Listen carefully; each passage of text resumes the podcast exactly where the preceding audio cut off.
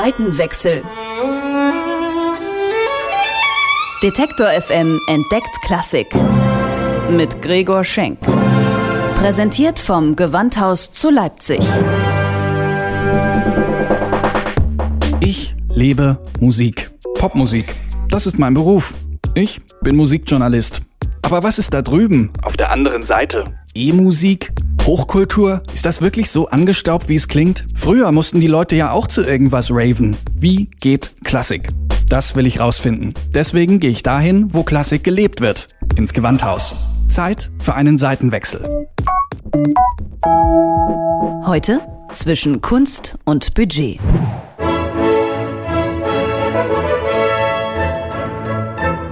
Jeder hört sie, jeder konsumiert sie, jeder nimmt sie wahr. Ob bewusst oder unbewusst, Musik ist irgendwie immer da. Und wie jedes andere Kulturgut kostet Musik Geld. Im Klassikbetrieb sogar eine ganze Menge mehr als in der Popkultur. Ist ja auch klar, ein hundertköpfiges Orchester ist nun mal viel teurer als eine vierköpfige Band. Kein Wunder also, dass der Posten Personal in den Budgets der Konzerthäuser der größte ist. Aber über welche Summen sprechen wir hier eigentlich?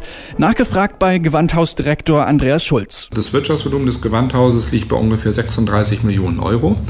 Und davon sind Subventionen der Stadt Leipzig, die schwanken zwischen 44 und 46 Prozent.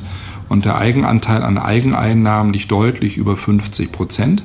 Die generieren sich halt aus Ticketverkauf, aus dem Vermietungsgeschäft, aber auch aus der Pauschale, die die Oper für die Benutzung des Gewandhausorchesters zahlt aber auch aus den Spenden- und Sponsoreneinnahmen, die wir generieren.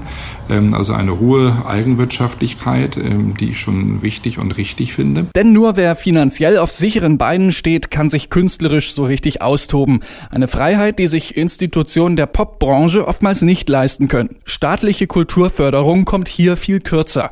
Aber auch der Klassikbetrieb musste in den letzten Jahren feststellen, die Mittel aus öffentlicher Hand stagnieren oder werden gekürzt. Die Folge, private Investoren werden immer wichtiger. Heute können Sie das Gewandhaus ohne diese Drittmittel durch Spenden und Sponsoren, das sind mittlerweile aktuell so 2,2, 2,0 Millionen ungefähr Euro, könnten wir viele Dinge gar nicht tun. Andererseits möchte ich aber auch nicht in einer Abhängigkeit leben, wie das in Amerika der Fall ist, wo sie sich ja quasi nur durch Drittmittel sozusagen generieren eigentlich überhaupt keinen öffentlichen Zuschuss haben. Die Balance sei wichtig, sagt Schulz. Man könne sich nicht auf den Subventionen ausruhen. Mit diesem Mix aus privaten und öffentlichen Geldern finanziert das Gewandhaus seinen Spielbetrieb.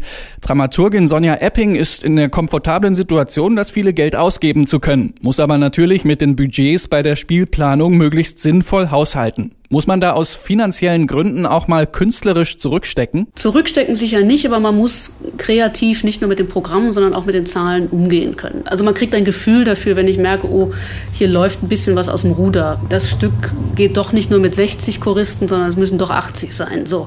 Es ist aber mit 60 geplant, kriege ich das noch hin. Und man kriegt aber ein sehr gutes Gefühl dafür, wo man woanders eventuell eingespart hat. Das heißt, die Grobkalkulation, die so etwa zwei bis drei Jahre im Vorlauf läuft, hat immer genug Puffer Dank diesem Puffer gibt es dann kleine Notfallbudgets, mit denen man solche Sachen abdecken kann. Das Gewandhaus plant also von vornherein sehr konservativ, um am Ende nicht drastische Entscheidungen aufgrund der Finanzierung treffen zu müssen.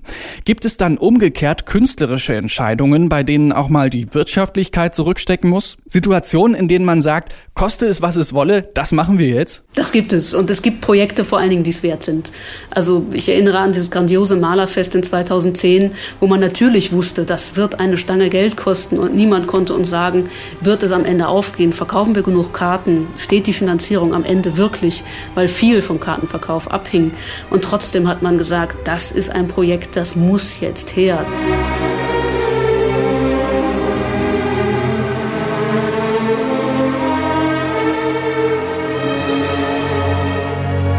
Klassik oder Pop, Sponsoren sind im Kulturbetrieb längst nicht mehr wegzudenken. Große Getränkehersteller etwa sind auf Open-Air-Festivals omnipräsent und auch das Gewandhaus hat Sponsoren mit an Bord. Angefangen beim Unternehmen, das sich mit kleinen Beträgen beteiligt und so laut Andreas Schulz von der Öffentlichkeitswirkung des Gewandhauses profitiert. Wenn er seine 5000 Euro investiert und wir ihn aber in Anzeigen in der Leipziger Volkszeitung oder anderen Tageszeitungen, unseren Armprogramm und so weiter mitnehmen, hat er sozusagen eine Präsenz, die er durch uns generiert investiert, die er alleine, wenn er nur ein Werbebudget investieren würde, in Anzeigenschaltung in der Stadt gar nicht leisten könnte. Bis hin zum Großsponsor, der beim Gewandhaus Global Partner heißt.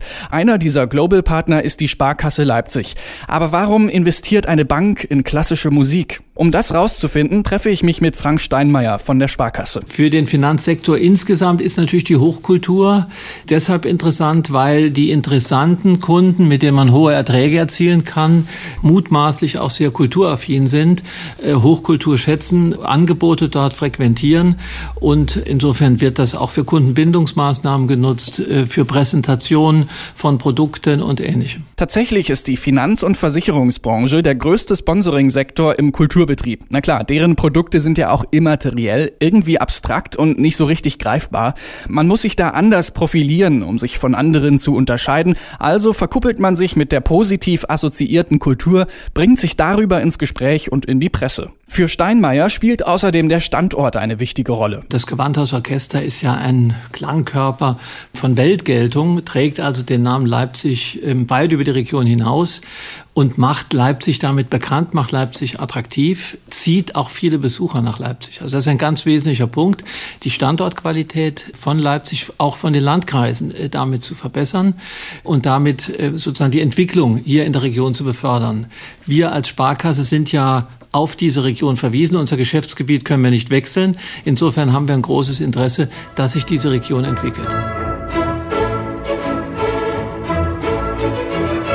Wo private Gelder fließen, werden Interessen vertreten. Theoretisch kann das zu handfesten Konflikten führen, nämlich dann, wenn Künstler eine andere Vorstellung von ihrer Kunst haben als diejenigen, die sie finanzieren.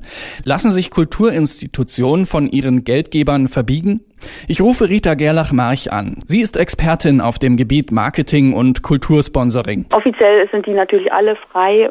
Die Frage, ob in vorauseilendem Gehorsam vielleicht andere Dinge ins Programm genommen werden, um einem Sponsor zu gefallen, das ist ja kein auf Sponsoring beschränktes Phänomen. Also das kann schon passieren. Also es auch bei der staatlichen Förderung, zum Beispiel in Großbritannien, ähm, habe ich das gesehen, eben, dass eben entsprechend der Förderanträge, entsprechend der Richtlinien eben Programme über ethnische Minderheiten halt verstärkt natürlich ins Programm genommen werden. Allgemein schätzt Gerlach March die Gefahr der Einflussnahme durch Sponsoren aber eher gering ein. Viel gefährlicher sei es, wenn Kulturbetriebe zu sehr von privaten Geldern abhängig werden, denn spätestens wenn in Wirtschaftskrisen plötzlich Sponsoren wegbrechen, wird klar, dass Sponsoring nicht das Allheilmittel der Kulturbranche ist. Bei aller Heilserwartung wird Sponsoring nicht den Anteil des Staates in der Finanzierung der Kultur ersetzen können. Natürlich sind bestimmte Kunstformen besser vermarktbar, manche werden auch schon kommerziell komplett angeboten, andere sollten nie rentabel sein. Deswegen muss sich eine Gesellschaft in erster Linie darüber klar werden, und das ist eben auch Aufgabe der Kulturpolitik, welchen Rang Kultur für sie hat, welche Aufgabe Kultur in der heutigen Zeit in Deutschland hat und warum und wofür, in welchem Maße sie staatlich gefördert werden sollte. Und es scheint fast so, als würde die Kulturpolitik sich ihrer Aufgabe gerade bewusst. Erst kürzlich hat der Haushaltsausschuss des Bundestages den Kulturetat für 2013 um 100 Millionen Euro erhöht und dank Förderprogrammen wie der sogenannten Initiative Musik greift der Staat auch der Popkultur endlich mal ein bisschen unter die Arme. Gerade in Anbetracht sinkender Bereitschaft für Musik Geld auszugeben, sind das Zeichen, die Hoffnung machen. Hoffnung auf eine Kultur, die frei ist von finanziellen Zwängen und sich voll und ganz ihrer Bestimmung widmen kann.